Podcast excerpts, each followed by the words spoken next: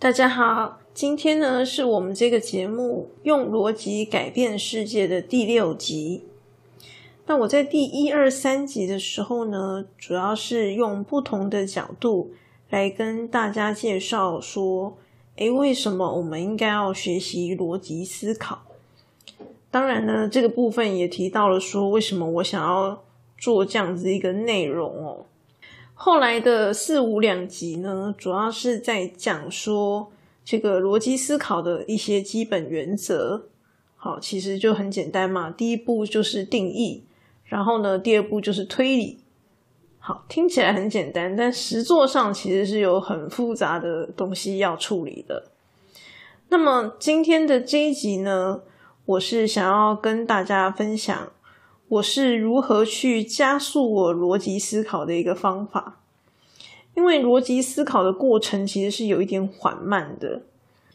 当然，如果你的逻辑不太好的时候，你可能就是要多练习使用逻辑思考来思考，没有错。对，可是当如果你已经熟悉的时候，你如果每一件事情你都要这样从头想，其实是很累的。好，所以呢，我就会有一些加速我们思考的方法。这并不是说就不用思考哦，只是说我们可以省略逻辑思考的这个部分，然后直接进入到更进阶的一些动作去。那我今天想要跟大家介绍的呢，是有一点类似抓重点的这个概念。好，不知道大家以前念书的时候有没有这个抓重点的这种习惯？我相信应该不会有任何人去质疑抓重点这件事情很重要。因为你有重点的话呢，你就可以进行快速的一些，比如说记忆啊等等之类的事情。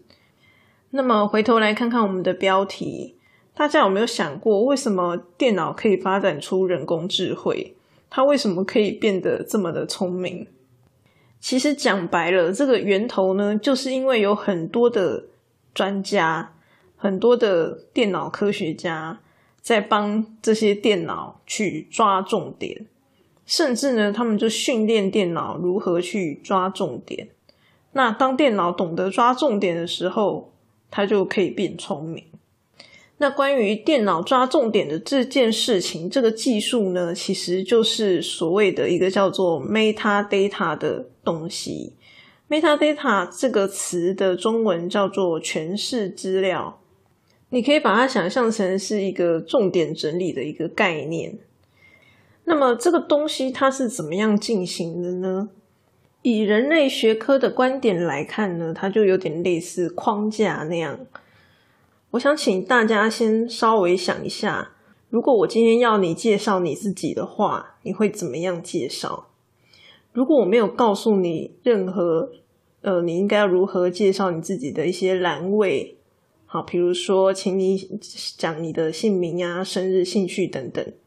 如果我没有给你这些任何的一些描述，请你描述的内容，你会不会觉得这个自我介绍是一件有点困难的事情？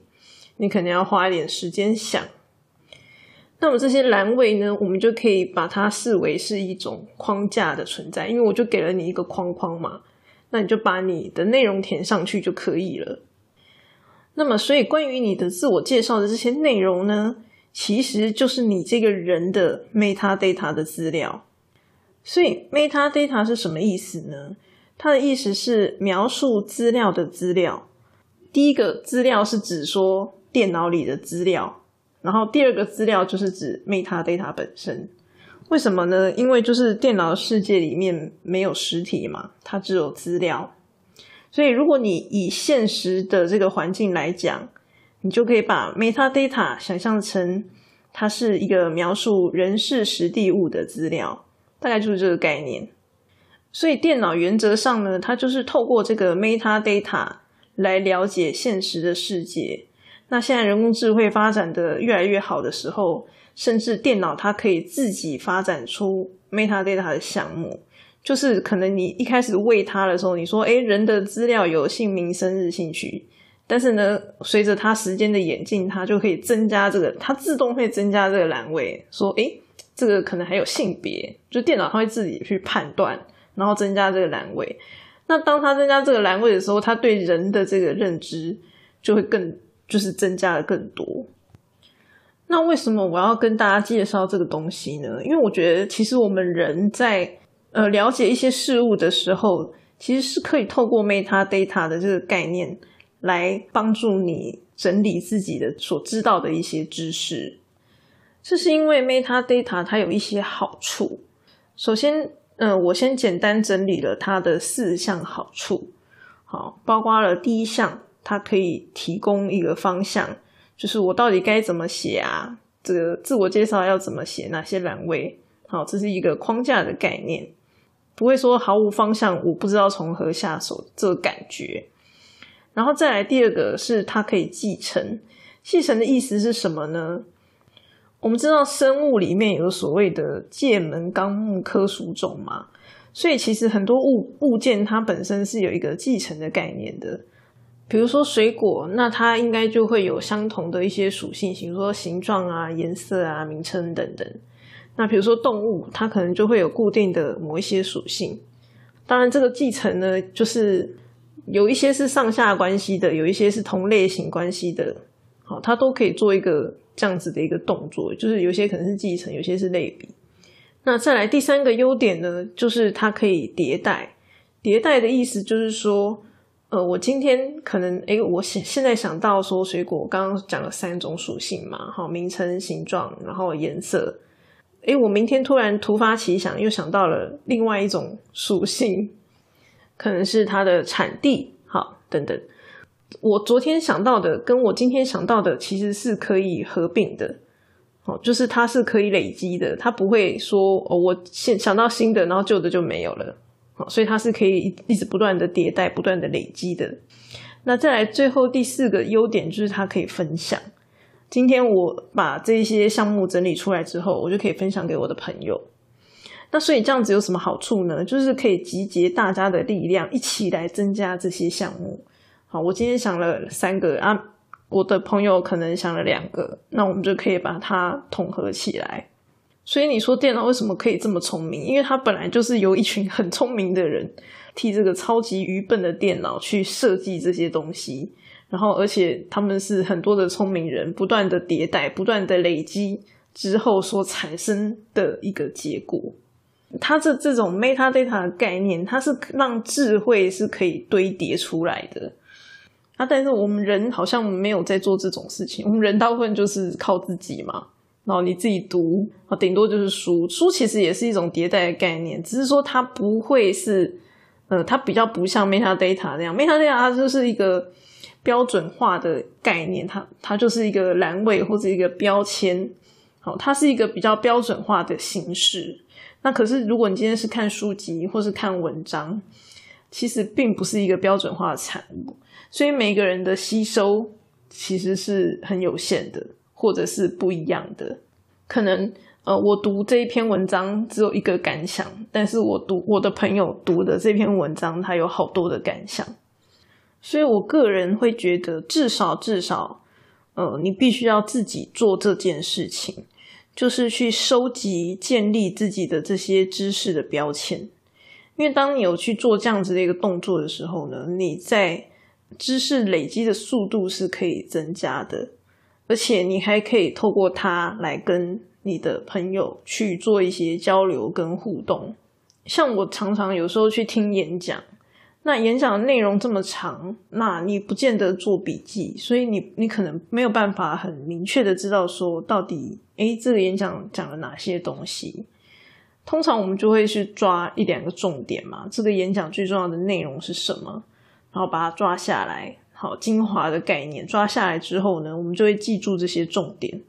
那如果你有常常习惯去抓这个重点标签的时候，你可能就会发现到说，哎，你今天去听甲的演讲，然后呢，他的演讲里面你得到了 A、B、C 三个标签，然后你去听乙的演讲，你可能会获得诶这个 B，然后猪、一等等的标签，它可能会有一些是重叠的。那重叠的部分呢，你就就会更有能够加深你的印象，或者是说，哎，你自己的经验里面你遇到了什么，可以跟你的经验里面做一些呼应。那我在影片里面呢，也有提到说，这个如果透过 Meta Data 呢，是可以帮助我们，就是用不同的角度来看这个事情的。好，比如说以工程师来讲，他可能就会从定义一些东西，然后呢，跟这个事件啊结构是怎么样的这个角度来看事情。那如果今天是专案管理师，他可能就会以资源或者是风险的角度来看事情。好，所以像我前面提到的，诶，你去听人家演讲，他的角度是什么？他是从哪些方向来看事情的？你不只要把他的观点抓出来，你还要把他的角度的标签抓出来。你有办法抓出来的话，这个对你来说的吸收会是更好的。其实这就是跟划重点的道理是一样的，只是你不是单纯只有画重点而已，你还要对它下标签。下一个抽象概念的标签，比如说以我的频道来讲，那当然我强调的就是逻辑嘛，所以我整个频道讲的内容呢，全部都是逻辑。那我之所以想要分享这这个给大家的原因，是因为我觉得未来世界啊，变迁速度一定是会越来越快。其实这五年的进步，科技的进步，已经比过去在更早的五年已经快非常多了。所以我觉得未来的日子真的是很可怕，但是人类的进步其实没有那么快，没有像科技这么快。以前都会说啊，这个一代不如一代啊，等到现在这个科技进步的时代的时候，你才知道说，其实并不是一代不如一代，而是其实我们的下一代是进化过的，原来是上一代不如下一代这样子。所以我想要分享一些东西呢，就是希望可以帮助大家，呃，简单说跟得上时代吗？就是当人工智慧越来越聪明的时候，然后我们人类却被远远的甩在后头，我觉得这种感觉其实应该是很不好的。所以严格说起来呢，今天讲的这个 Meta Data 跟逻辑并没有直接的相关，可是呢，因为它可以增加我们的知识累积。所以呢，我还是分享给大家，因为我们前面有提到嘛，就是逻辑思考，它其实很吃我们每个人自己的知识。你如果没有任何的知识，那就不用谈逻辑思考了。所以我认为知识吸收的速度是很重要的，也希望透过这样子一个简单的方法，可以帮助大家增加自己知识吸收的速度。当然，这个听起来很简单啦。那重点是你要练习着去做这些事情。我在 podcast 上是属于比较重点式的，然后跟大家分享。那如果你还觉得不够清楚，想要听更多的话，就是可以在这个说明的上面找到 YouTube 的连接。我在 YouTube 的影片上面有更详细的说明这个所有的一些关系跟流程是什么。那么，对于这个频道，如果大家有任何心得或想法，还有建议呢，都欢迎留言让我知道哦。今天的内容就先到这边，我们下次再见喽。